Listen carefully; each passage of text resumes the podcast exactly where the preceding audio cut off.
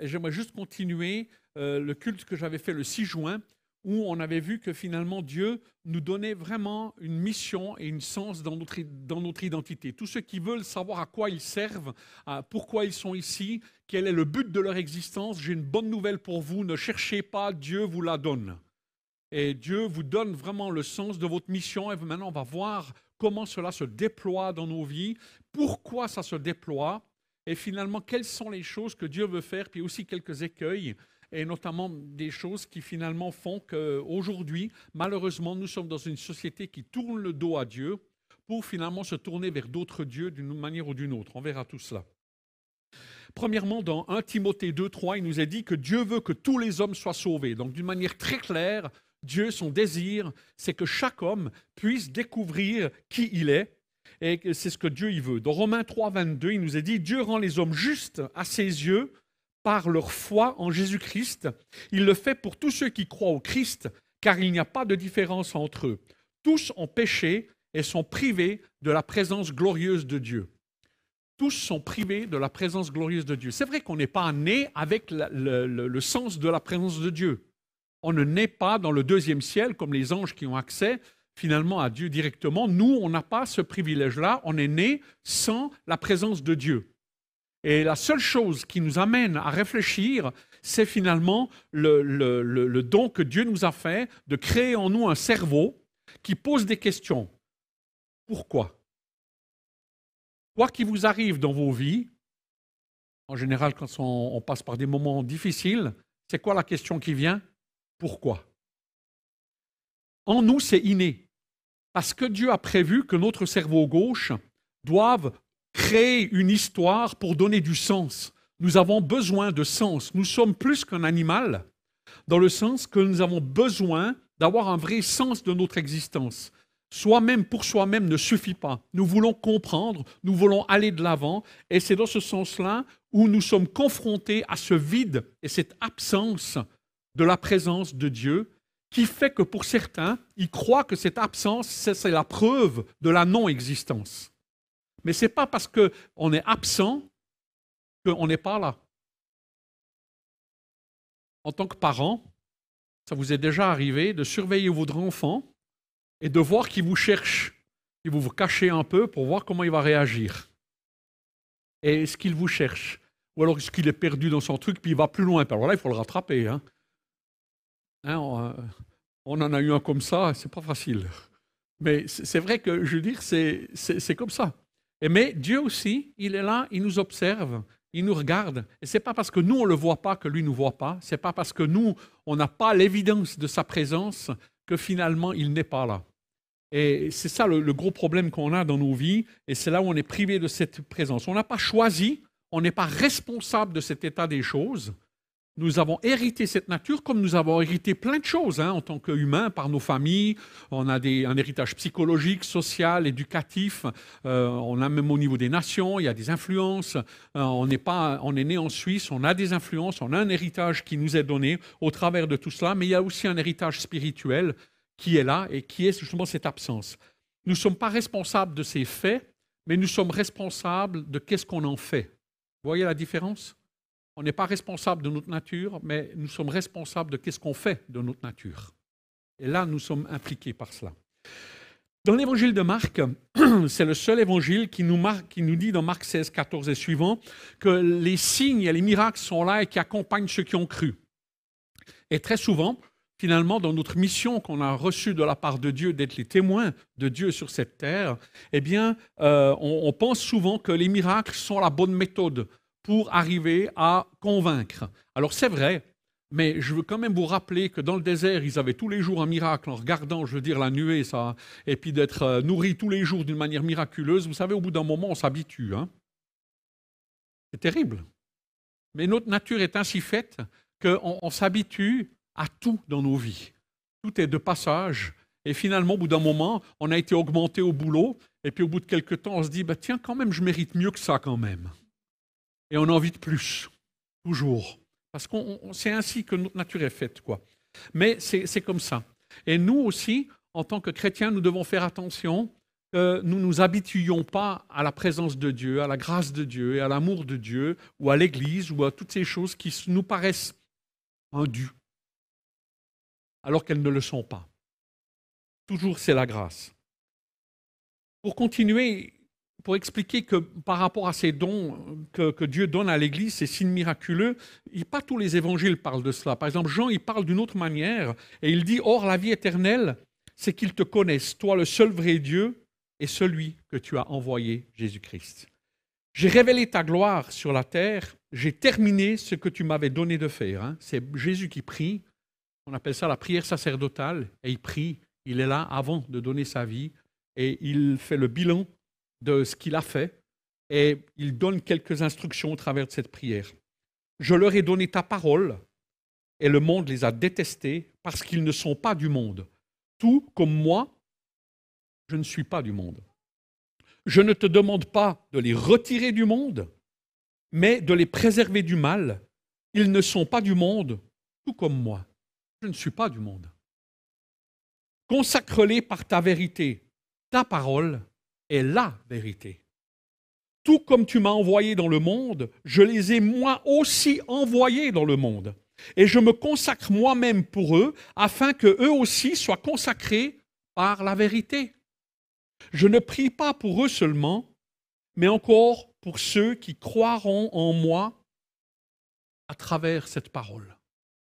Vous êtes là. Jésus a prié pour vous dans cette prière, en disant, je prie pour eux pas seulement pour eux, mais encore pour ceux qui croiront à moi au travers de leurs paroles. Et ça fait 2000 ans que cette parole est communiquée, donnée. Elle a bouleversé ma vie, elle a changé ma vie. Elle m'a permis de comprendre des nouvelles choses au travers de la parole de Dieu qui est ici, qui a été donnée à tous les hommes. C'est disponible. Tous les hommes peuvent savoir qui est Dieu et comment rencontrer Dieu au travers de ce livre. C'est unique, c'est extraordinaire. Et Dieu dit, voilà, c'est le moyen par lequel je veux me faire connaître à toi. Pas seulement un des moyens, mais il y a d'autres moyens qu'on verra. Et le but de ce, ça, c'est que afin que tous soient un comme toi, Père, tu es avec et tu es en moi, et comme je suis en toi, afin qu'eux aussi soient un en nous, pour que le monde croit que tu m'as envoyé. Pour que le monde croit que tu m'as envoyé. Vous voyez, il y a des signes, des miracles qui ont pour but d'attester la parole, mais il y a aussi, je veux dire, une relation d'unité à avoir. Et la proclamation qu'on va vivre la semaine prochaine est un faible signe de cette unité, mais il y a aussi cette unité à l'interne de l'Église qu'on doit apprendre à vivre. Et c'est comme ça qu'ils reconnaîtront que c'est toi, Jésus, qui m'a envoyé.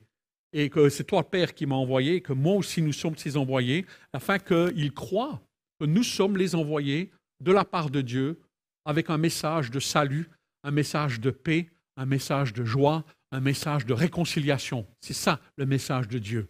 Soyez réconciliés au travers de ce que moi, Jésus, j'ai accompli et que je veux vraiment maintenant donner plus loin. Dans Jean 13, 35, il spécifie Jean en disant, Si vous vous aimez les uns les autres, alors tous sauront que vous êtes mes disciples. Si vous vous aimez les uns les autres. Beau programme, hein? Vous êtes d'accord avec ça? Amen. Hein? Mais je crois que l'amour, c'est quand même la chose la plus dure du monde. Et euh, c'est vraiment difficile. Donc ma raison d'être, elle est de connaître Dieu et d'être connu de Dieu. Ça va dans les deux sens. Hein? le terme connaissance veut dire avoir des relations intimes. Hein? Adam connu Ève, eh ben, euh, il y, a eu quelque chose après. il y a eu des enfants. C'est ça le, terme qui a utilisé, c'est connaître intimement. Dieu va avoir une intimité avec nous. Et c'est important, on le verra après. Donc notre intimité avec Dieu, c'est ça que Dieu désire. Notre mission, elle est de le faire connaître, de permettre à Dieu de nous utiliser dans les dons que nous avons reçus pour amener cette parole plus loin, parce que le but est que tous les hommes soient sauvés. C'est le désir de Dieu, c'est ce plan. Donc j'aimerais juste vous faire juste 30 secondes un exemple de management. Est-ce que tu peux juste projeter la première euh, image de l'ISO?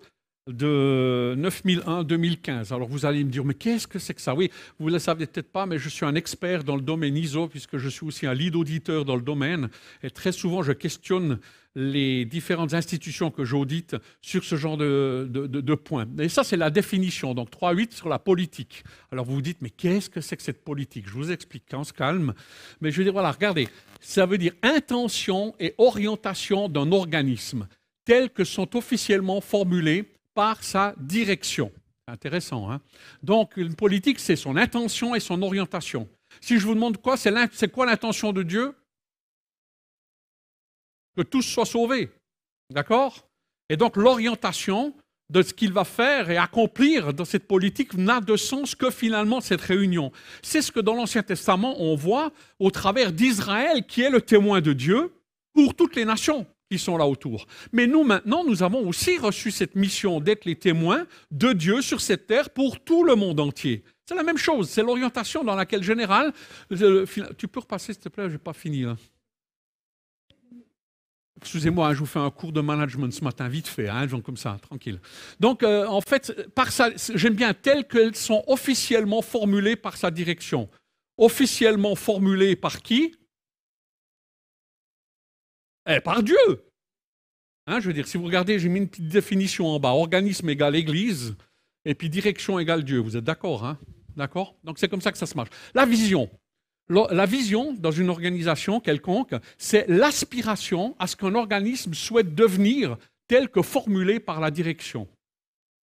Bla bla bla bla. Clean off. Ça va? Vous avez compris?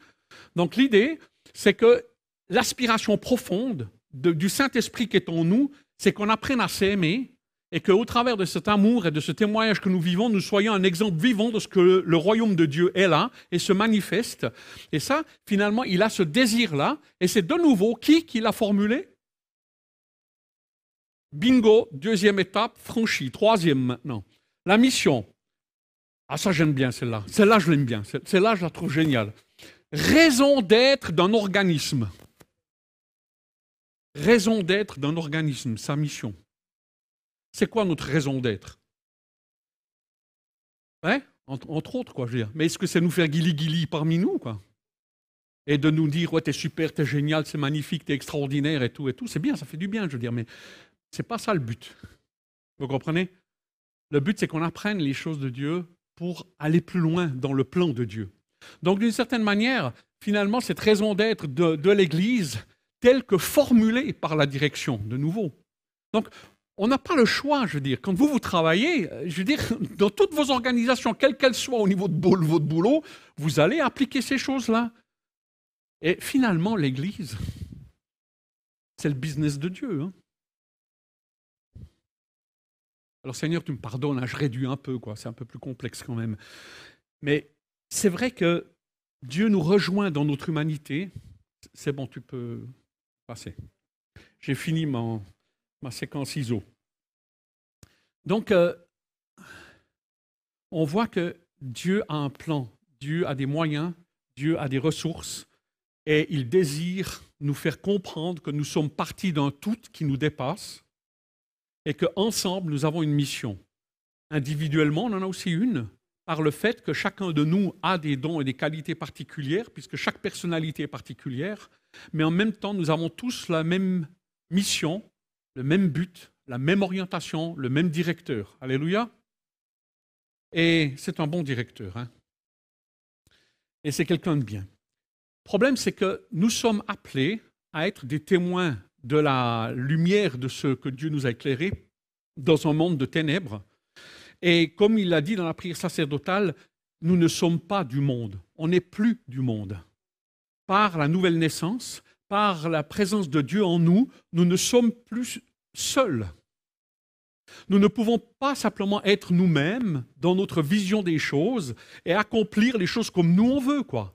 Parce que ça, c'est le lot de tous ceux qui, d'une manière ou d'une autre, ne sont pas nés de nouveau. Et finalement, ben, tous ceux qui ne laissent pas Dieu être Dieu dans leur vie, de facto, ils deviennent leur propre Dieu puisque c'est eux qui décident pour eux-mêmes. Vous comprenez le chemin Donc le, chemin qu'il y a par rapport à ça, ben, c'est un chemin qui est difficile et le monde n'est pas prêt à entendre cette nouvelle.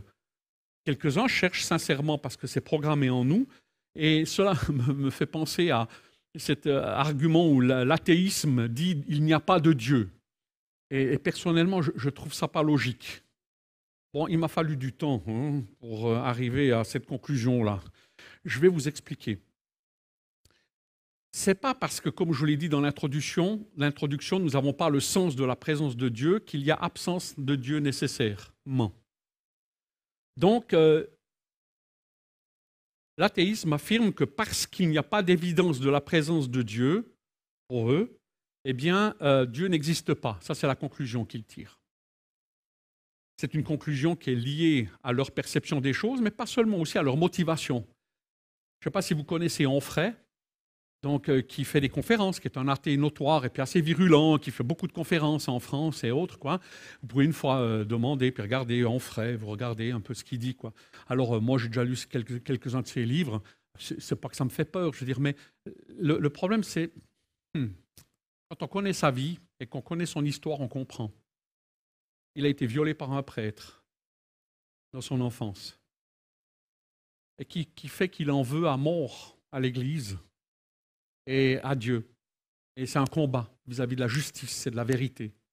Et je peux le comprendre.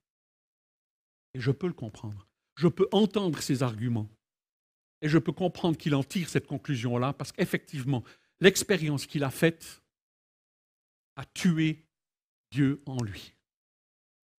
Et il y aura des responsabilités, il y aura des jugements pour ça. Mais en attendant, je veux dire, est-ce que cette expérience qu'il a faite justifie finalement, je veux dire, tout cela? Non. Mais on peut le comprendre.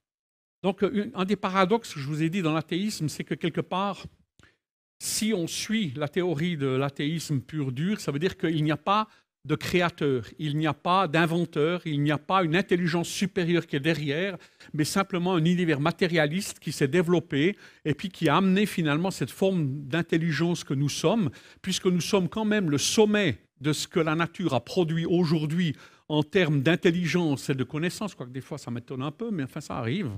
On est quand même le sommet de la, pointe de la pyramide en matière de ce que nous connaissons en termes d'intelligence, de connaissance et de compétences de nouveau, qu'est-ce qu'on en fait? Ça, c'est une autre question, mais c'est un autre message. Donc, le, fait, il est là, et se dire, mais c'est incroyable que nous qui sommes le sommet de l'évolution, la question qui nous taraude, dans le fond, pourquoi je suis ici Comment un univers qui n'a pas de but et donc qui est absurde dans le sens d'un sens, crée une créature qui cherche du sens.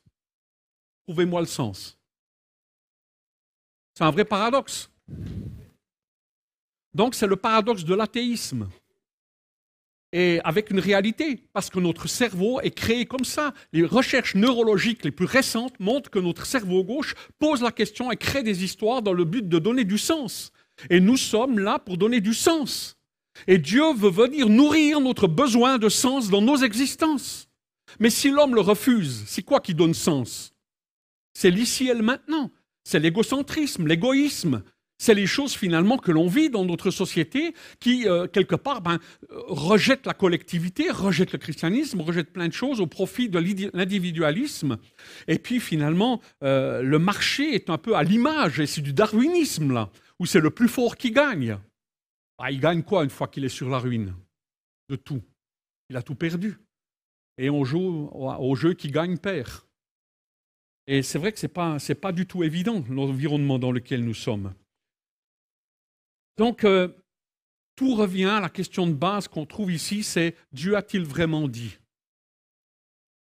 Et vous serez comme Dieu. En l'absence de Dieu dans nos vies, nous sommes Dieu parce que nous faisons et dirigeons les choses comme nous le voulons, comme nous le pensons. C'est ça le problème. Et le vrai péché fondamental, il est là. Le péché, c'est rater la cible. Si tu veux avoir un sens dans ta vie et réussir ta vie, il faut trouver du sens. Et le sens n'est pas dans le matérialisme, on le, ça saurait. Elle n'est pas finalement dans plein de choses qu'on croit, mais où finalement c'est des échecs. Mais il ne se trouve qu'en Dieu. Alors ce n'est pas facile, mais c'est un chemin qui nous amène à la paix, qui nous amène à l'amour, qui nous amène finalement à l'éternité. Et c'est un chemin sûr. Dieu a voulu qu'on le rencontre en le cherchant sincèrement et que l'on fasse confiance à sa parole, d'abord écrite, mais ensuite faite chair, incarnée en Jésus, et qui nous a donné comment interpréter l'Ancien Testament. Et on peut comprendre l'Ancien Testament au travers du Nouveau Testament. Donc nous avons à faire confiance parce que la foi, c'est le seul chemin pour plaire à Dieu. Le mot foi et confiance, c'est le même mot en grec, je le répète, c'est pistis. Avoir foi en, c'est avoir confiance en. Vous avez confiance en qui? C'est ça la question. Moi, je rencontre des gens, ils disent j'ai confiance en personne, même pas en moi. C'est difficile, hein Mais c'est pourquoi nous avons besoin, nous en tant qu'êtres, de découvrir finalement le sens au travers de ce que Dieu dit et de ce que Dieu fait, de ce que Dieu veut. Il y a un plan. Et tu n'es pas seul. Mais tu dois le chercher. Notre cerveau, il est pré-câblé, il est pré-programmé, il est pré-organisé biologiquement c'est électrochimique dans notre cerveau à chercher un sens et à chercher Dieu. Et euh, la, Bible nous le dit que la pensée de l'éternité a été mise dans notre cœur pour que nous puissions chercher cette éternité. Et nous sommes dans la vie éternelle en Jésus-Christ, nous dit la parole. Parce que quand nous avons commencé notre vie en Christ, nous sommes une nouvelle créature et notre destinée n'est plus la même et nous sommes déjà dans la vie éternelle. Amen. Vous n'avez pas besoin de mourir pour être dans la vie éternelle, vous y êtes déjà. Simplement, à la mort, il y a une transformation, il y a un changement qui s'opère. Ça, c'est de nouveau la foi. Mais en qui tu as confiance? Pour ce genre de questions Moi, j'ai confiance en la parole de Dieu. Et j'ai confiance en ce que Dieu dit au travers de sa parole. Et pas au travers de ce que les scientifiques disent, ou les philosophes disent, ou les psychologues disent. C'est très bien ce que vous dites, c'est super, je veux dire, c'est très intelligent, c'est bien fait, je veux dire. Mais en matière d'éternité, c'est un peu court. Moi, c'est l'éternité qui m'intéresse. Et de comprendre et de voir les choses. Gros problème, c'est qu'aujourd'hui, si on lit des statistiques, un sondage qui a été fait au mois de juillet 2020, enfin résultat, qui concerne la période 2015-2019, montre que 42% des jeunes voix affirment n'appartenir à aucune communauté religieuse, donc à aucune appartenance de foi quelconque ou d'église, mais ils sont juste eux là comme ça. 42%, dont notamment beaucoup de jeunes qui ne sont pas attirés par le côté spirituel. J'aimerais vous dire, on est dans un monde qui a été brûlé. Nous sommes en terre brûlée spirituellement. Et nous sommes dans un contexte difficile. C'était le frère Yun, pour ceux qui l'ont connu, qui ont déjà été dans une de ses conférences, où c'était ce fameux frère chinois qui a vécu des miracles incroyables en Chine, qui a été persécuté par les autorités et qui a, vécu d'énormes choses. Il est venu aussi nous partager, il est venu faire des conférences sur les miracles. Là, franchement dit, euh, c'est acte et les chapitres suivants, hein, quand on le lit comme ça, et puis qu'on l'écoute, on se dit, mais c'est incroyable les miracles qu'il y a eu et autres. Et lui, il nous dit, c'est plus facile d'être chrétien en Chine que d'être chrétien dans vos pays ou d'être pasteur dans vos pays, parce que moi, je ne sais pas si j'y arriverai. Parce que nous sommes aussi, qu'on le veuille ou pas, je veux dire, persécutés, mais par le confort, par la facilité, par plein de choses qui viennent et qui fait qu'on s'installe et qu'on n'est plus dans la dépendance de Dieu. Et on est dans la dépendance d'un système, dépendance d'une culture, dépendance d'autre chose. Et finalement, c'est facile de se laisser aller et de se laisser vivre là-dedans et de se couler et de rentrer dans le moule. Donc, d'une manière ou d'une autre, c'est vrai que je crois que l'Église, au travers des siècles, elle a fait des bêtises. Quand je dis l'Église, il faut bien qu'on comprenne. Qu'on comprenne ce que je veux dire au travers de l'Église, c'est l'Église à la dimension humaine et pas spirituelle. Parce que l'Église, elle a été noyautée de l'intérieur par des gens qui aimaient le pouvoir et qui aimaient le contrôle et qui avaient un agenda caché et ils ont utilisé l'Église pour pouvoir faire leur propre business et devenir leur propre Dieu au travers de l'œuvre de Dieu qu'est l'Église. Donc il y a une différence entre une Église institutionnelle, une Église historique et la vraie Église du Christ, qui, elle, est cachée là-dedans, souvent persécutée par l'Église elle-même.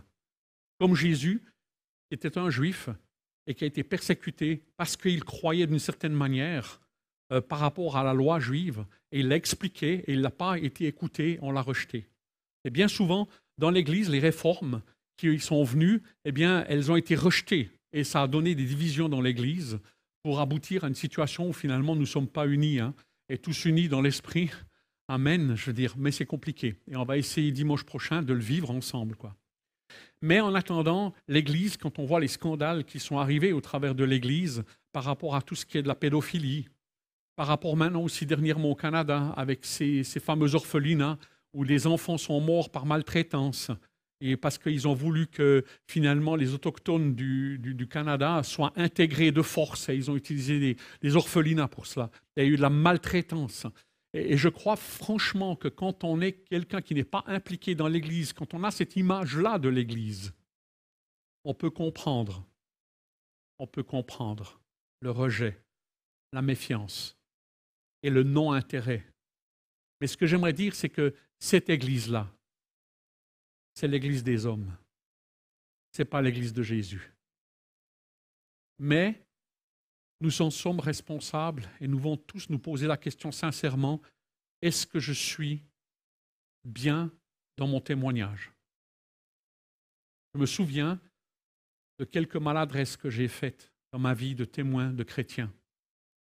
Et je ne suis pas sûr que j'en ai pas rejeté ou je n'ai pas mis des gens loin de Dieu par mon comportement, par mes jugements, par mes paroles, par mon attitude, par mon manque de présence, mon manque d'action, mon manque d'intelligence, mon manque d'amour. Et au finalement, je ai pas poussé quelques-uns à se révolter plus contre Dieu encore, alors que mon objectif était ailleurs. Vous comprenez? Il ne faut pas jeter l'anathème sur l'Église puis dire ouais mais ça c'est eux, ça c'est telle Église quoi. Nous sommes l'Église et nous sommes tous importants aux yeux de Dieu, mais nous avons tous à nous poser des questions sur nos motivations et vraiment à vivre le plan de Dieu dans nos vies. Et c'est là où Dieu veut nous donner les ressources. J'aimerais te demander que tu passes juste le verset biblique de, de Timothée 1,7. Il nous a dit, car ce n'est pas un esprit de timidité hein, ou de peur que Dieu nous a donné, mais un esprit de force, un esprit d'amour, un esprit de sagesse, de modération. C'est Paul qui encourage Timothée.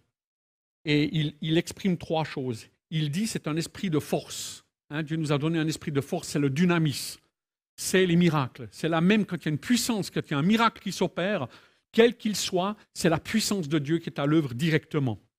Et nous, en tant qu'Église, on aime ça. Amen. Amen. Hein. Moi, j'aime voir, j'aimerais voir des résurrections, quoi. J'aimerais voir, je veux dire, des gens qui se pardonnent. J'aimerais voir des gens, je veux dire, qui guérissent. J'aimerais voir des gens délivrés. J'aimerais voir les choses de l'œuvre de Dieu au niveau spirituel avec une puissance et une autorité, une dimension. Moi, j'ai envie de ça. Mais il ne faut pas que ça devienne un oreiller de paresse où on dit Seigneur, fais quelques miracles afin que nous croyions en toi. Comprenez? Du pain et des jeux, c'était Rome. Ben, nous aussi, hein, une bonne louange. Hein, alléluia, on va se faire du bien, guili, guili, guili. Hein, je veux dire, un bon message pour nous faire réfléchir. Puis après, youpi la vie pour la semaine. Hein. On est tous concernés. Comprenez, moi le premier. Et si je vous dis ces choses, c'est parce que ça me touche parce que ça m'impacte, parce qu'il y a quelque chose de la part de Dieu au travers de ce texte qui nous dit, mais c'est ni par force ni par puissance, mais par mon esprit, dit Dieu. Et la deuxième chose, c'est l'amour, agapé. Et combien de fois on a dans la Bible un encouragement à nous aimer, à nous pardonner, à ne pas nous mordre. Et Léo, il nous a parlé de tous les nœuds qu'il pouvait y avoir dans nos vies. Hein. Amen. Eh ben, c'est ça que Dieu veut faire. Il veut nous dénouer d'une manière ou d'une autre dans l'Église pour nous apprendre à nous aimer les uns les autres. Quoi. Vous savez, le plus dur, c'est d'accepter l'amour des autres quand on ne s'aime pas. Et Dieu veut nous apprendre à nous aimer, mais pas à nous aimer de manière égocentrique. il veut nous guérir pour que nous puissions aimer justement et que nous ne soyons pas dépendants affectifs à courir après n'importe qui, mais qu'on soit suffisamment autonome et guéri dans nos cœurs pour pouvoir être libre d'aimer sans engagement, sans conséquence, et où on peut donner en toute liberté sans être dans les arrière-plans où c'est parasité par nos besoins personnels. Et Dieu veut nous libérer de ces choses, Dieu veut nous guérir de ces choses. Mais vous comprenez, les motivations de nos cœurs, c'est choses complexes. Ce n'est pas chose facile. Et seul le Saint-Esprit est capable de nous faire révéler ces choses qui sont parfois dans nos vies douloureuses.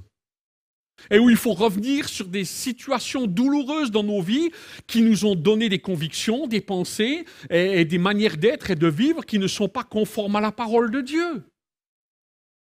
C'est, n'est pas qu'on le veut, mais quelquefois on essaye de survivre avec ça. Par nos compensations, par nos manques d'une manière ou d'une autre, mais Dieu, il veut utiliser l'Église pour que nous puissions aussi guérir les uns par les autres. Et c'est vrai que c'est important, quoi. Des fois, des gens, ils me disent, mais il n'y a pas d'amour ici. Et moi, je lui dis, ouais, tu as raison. Et toi, tu vas en amener? Bien, bienvenue. Bienvenue. Pourquoi tu viens que consommer? Donne. C'est en donnant qu'on reçoit. Et c'est comme ça que tu vas grandir. Parce qu'en donnant, on ne s'appauvrit pas, on s'enrichit avec Dieu. C'est une économie bizarre. Mais c'est comme ça que ça marche.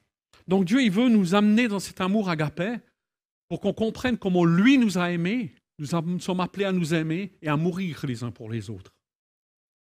Pas facile, hein Mais c'est ça que Dieu nous dit. Il nous encourage. Puis la troisième chose de, de ce texte, alors celui-là, il n'est pas facile. Dans le sens qu'il nous demande de la sagesse. Et c'est vrai que cette sagesse, donc elle est là, cette modération, cette attitude, cette maîtrise de soi à laquelle on est appelé. Eh bien, Dieu nous appelle à être le sel de la terre et la lumière de ce monde, mais avec cette force, cette dynamisme, cet amour agapé, mais aussi maintenant cette sagesse, cette sagesse qui vient de Dieu. C'est parce que j'étais en train de lire en grec là, sophronéo. Alors j'avais un court-circuit dans ma tête. Mais effectivement, euh, je veux dire, cette sagesse que Dieu nous demande, cette modération, d'apprendre à être juste quelqu'un de bien là où Dieu nous a placés. Et de, le vivre euh, avec sagesse. Alors c'est sûr qu'un extraverti, il doit apprendre à se taire. Puis un introverti, il doit appeler à mieux communiquer. Alors c'est un effort. Mais Dieu va utiliser l'un et l'autre pour arriver finalement avec les mêmes personnes à les, aussi leur répondre et les amener. On n'est pas appelé à tous nous ressembler on est tous appelés à ressembler à Christ, qui lui était parfait. Et dans les imperfections qui sont les miennes, ben Dieu me dit, ben, progresse, avance. Et puis, euh, là où tu es bon, ben, deviens excellent. Et serre les autres encore mieux. Quoi. Personnellement, j'aime encourager. Et quand j'ai fait le test de personnalité avec Marc, et puis quand on l'a fait au conseil, pour un petit peu voir nos profils psychologiques les uns les autres, euh, moi, je suis, euh, je veux dire, un, un, meneur dans le sens, je veux dire, un enthousiasmant, hein, quelqu'un qui encourage, qui fortifie, qui aime finalement exhorter. Et j'ai toujours eu ça dans ma vie. Je ne sais pas, j'aime exhorter, j'aime encourager, j'aime relever, j'aime prendre en main et puis dire viens, lève-toi, viens encore une fois, on essaye encore une fois et on y va quoi. Et j'ai pas peur de recommencer dix fois la même chose, vingt fois la même chose. Allez, viens, on se relève, on y va, je dirais, on, et on court de manière à remporter le prix quoi. Et, et c'est là où finalement Dieu nous utilise dans ce que nous sommes parce que Dieu, il veut être avec nous.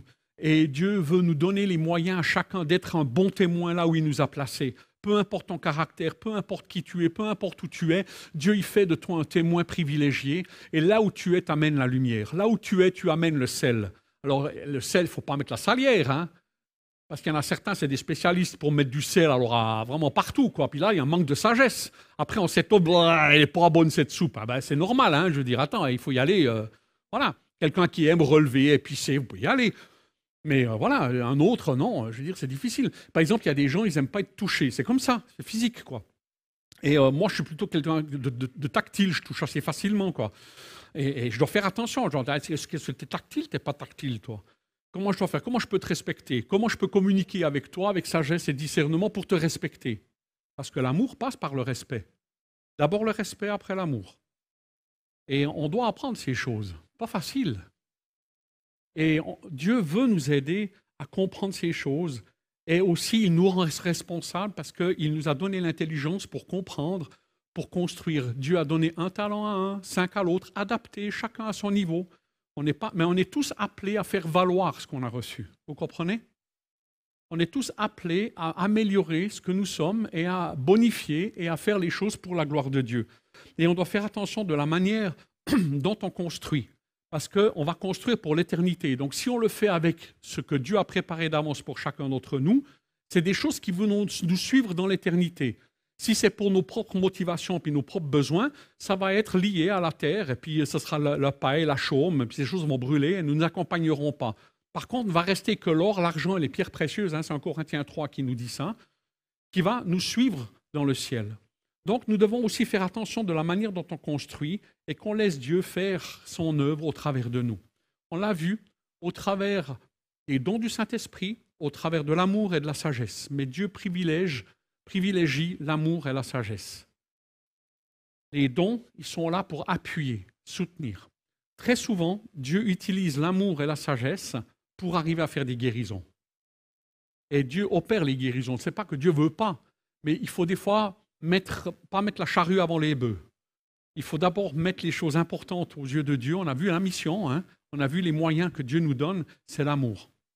Et ces gens qui nous le révèlent, qui nous le parlent particulièrement, ça ne veut pas dire qu'il ne faut pas mettre les, dons de côté. Au contraire, c'est nécessaire et c'est utile. J'aimerais vous lire en Corinthiens 12, 8 et les versets suivants comme conclusion et vous montrer comment Dieu veut soigner nos relations. Il nous a parlé des dons. Celui qui a le don d'encourager les autres doit les encourager. Que celui qui donne ses biens le fasse avec une entière générosité que celui qui dirige le fasse avec soin, que celui qui aide les malheureux le fasse avec joie. L'amour doit être sincère, détestez le mal, attachez-vous au bien, ayez de l'affection les uns pour les autres, comme des frères qui s'aiment, mettez du zèle à vous respecter les uns les autres, soyez actifs et non paresseux, servez le Seigneur avec un cœur plein d'ardeur, soyez joyeux à cause de votre espérance, soyez patients dans la détresse et priez avec fidélité. Venez en aide à vos frères dans le besoin et pratiquez sans cesse l'hospitalité. Demandez la bénédiction de Dieu pour ceux qui vous persécutent. Demandez-lui de les bénir et non de les maudire. Réjouissez-vous avec ceux qui sont dans la joie. Pleurez avec ceux qui pleurent. Vivez en bon accord les uns avec les autres. N'ayez pas la folie des grandeurs, mais acceptez des tâches modestes, euh, comme ranger après le repas. Hein. J'en étais où? Ah, ne prenez pas, ne vous prenez pas pour des sages. Ne rendez à personne le mal pour le mal. Efforcez-vous de faire le bien devant tous les hommes, s'il est possible. Et dans la mesure où cela dépend de vous, vivez en paix avec tous les hommes. Waouh Quelle mission Moi, je, moi, je, sais pas, moi. Moi, j'ai envie de ça. Hein? Mais le problème, c'est que j'ai envie de ça, mais il faut que je commence moi. Ça commence par moi, il faut que moi je pratique ça, puis après, éventuellement, peut-être les autres pourront aussi me donner ce que j'ai besoin. Vous voyez, je veux dire, c'est parce que Dieu l'a fait pour nous, on doit nous le faire les uns aux autres. Et c'est ça le message. Et c'est à cela qu'ils vont voir si c'est vrai ou pas. Parce que dehors, les gens, ils se méfient de l'Église. Parce qu'ils ont des archétypes, ils ont raison d'avoir peur. Et euh, on n'est pas là pour les arnaquer, mais on est là pour leur partager un bon message. Dieu veut faire la paix avec toi. Dieu veut faire la paix avec tous les hommes. Dieu veut faire la paix et il veut la faire au travers de nous. Ce n'est pas moi qui ai choisi ce chemin, c'est Dieu qui a choisi cette manière de faire pour rester dans la foi et la dépendance. Et pour là aussi, Dieu veut nous encourager et nous sommes tous dans cette euh, moisson, nous sommes tous appelés à aller dans la moisson de Dieu, chacun à notre manière, chacun avec notre style, mais nous sommes tous responsables d'être les témoins de Dieu dans ce monde, d'être cette lumière, ce sel. Alors que Dieu nous aide, par l'aide du Saint-Esprit, à nous sanctifier et à vivre de mieux en mieux dans l'amour, dans la sagesse et aussi dans la puissance de Dieu. Que chacun de nous réfléchisse, que chacun de nous pense à sa vie et dise à Dieu, Seigneur, je suis prêt. On a chanté, hein, je te donne ma vie, je veux que toi, tu sois plus élevé dans ma vie. Ben, c'est ça c'est de le laisser régner dans notre vie de mieux en mieux. Amen. Que Dieu nous aide à accomplir cela et que ces paroles deviennent vivantes. Amen. Moi, j'ai soif de voir ces choses vivantes en nous et de les vivre parce que je sais qu'au travers de mon frère et de ma sœur, il y a des choses que toi tu connais de Dieu et que tu vis avec Dieu que moi je ne connais pas et tu vas m'enrichir. On va s'enrichir mutuellement et on va s'encourager dans notre témoignage autour de nous mais aussi à l'Église. Et c'est à cela les gens vont voir que nous sommes vraiment chrétiens pas finalement au signe de puissance. Ça, ça va les interpeller. Mais si on le vit mal, ça va les, vacciner. Que Dieu nous aide à vivre les choses dans l'amour et dans la sagesse de Dieu. Amen. Amen. Alors on va voir les autres dimanches comment Dieu va nous enseigner, nous instruire et nous amener à vivre cela de mieux en mieux. Quoi. Parce que Dieu nous appelle à vivre un peu le paradis ici. Amen. Hein, il y a assez d'enfer. Alors vivons le paradis par le Saint-Esprit et qu'on puisse apprendre à s'aimer les uns les autres ici. Hein. Amen. C'est le plan de l'Église, c'est le but de l'Église. Et quittez pas l'Église. Au contraire, venez à l'Église. C'est l'endroit où Dieu nous change, où il change les caractères, où il transforme, il guérit, il répond, il change. Tout seul à la maison, ça ne sert à rien du tout. Vous n'avez que tourner sur vous-même. Et ici, vous êtes confrontés, c'est peut-être pas toujours agréable, c'est vrai, mais c'est le moyen que Dieu utilise pour nous faire avancer les uns avec les autres. Que Dieu nous bénisse et nous garde.